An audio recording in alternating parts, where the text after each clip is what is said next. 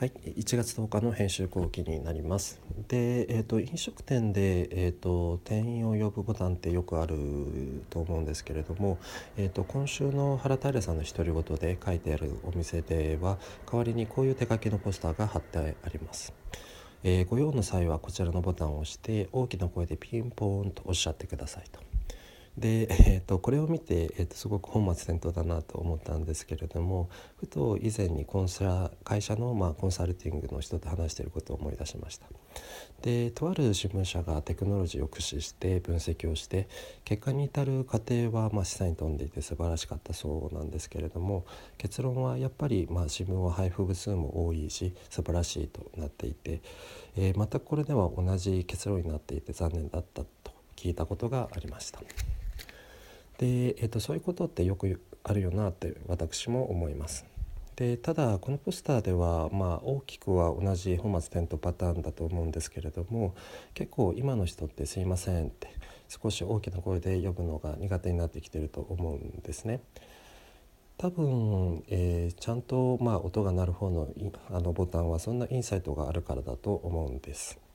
であえてピンポンとおっしゃってくださいと書いてあるところがそういったまあちょっとしたその恐怖というかそういうところを笑いに置き換えていていいなと思いました。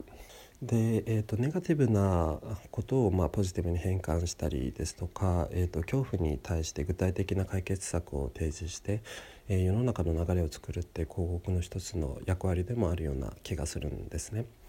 で人が持っている一番大きな類の、えーと、恐怖は何かというと死だと思います。で今回取り上げている、えー、宝島社の、えーと「死ぬ時ほど好きにあ死ぬ時ぐらい、えー、好きにさせてよ」はそんな壮大な恐怖の死を取り扱っています。えー、宝島社の、えーと、展開は2010年の「日本の犬とアメリカの犬は会話できるのか」でも取り上げていて、えー、その時もそうだったんですけれども、えーと、人の知性を尊重しているというかだからからかとても解釈を書き落とすのがはばか、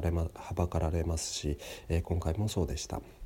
なのでちょっとウェブに書いてあったことをなぞるような気づきになってしまっているんですけれども、えー、確かに長生きにばかり、えーと、焦点が当たっていて、えー、それは死に対する問いに対しては一番シンプルな答えではあるんでしょうけれども、えこの広告で、まあ、自分らしく死ぬこととそれをまあ最後の欲と置き換えて生きる質と,、えー、と後押し生きる質を後押ししているところがさすがだなと思いました。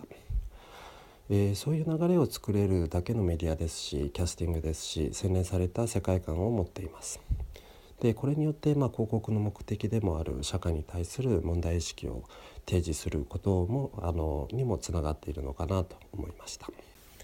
最後に、えー、広告業界の気になる情報から3つピックアップします。えー、1つ目はアドタイの、えー、ブランド戦略としての、えー、物流、えー、成功企業は物流を重視するです。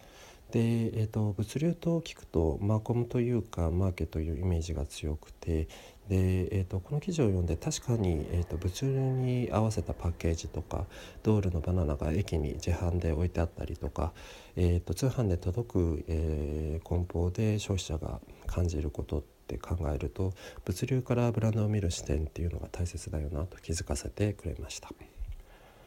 で、えー、と2つ目はアドウィークで Amazon エコについてです。で今週は、えーと、いろんなところで説の話題を目にし目にしましたでその中で、えーと、ジョンソンジョンソンの CMO が Amazon, Amazon エコについて消費者が中心に至って、えーと、いろいろなものを統合するモバイルデバイスというところで、えー、着目しているところが印象的でした。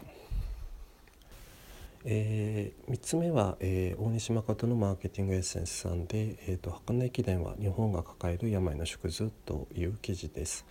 で、えーと、箱根駅伝の視聴者増加から、えーと、東京に人材が一極吸収されていて、えー、ガラパゴスになっていて世界に通じなくなっているのではという着眼が一つのデータでデータを読み解き仮説を見つける知識の幅がすごいなと思いました。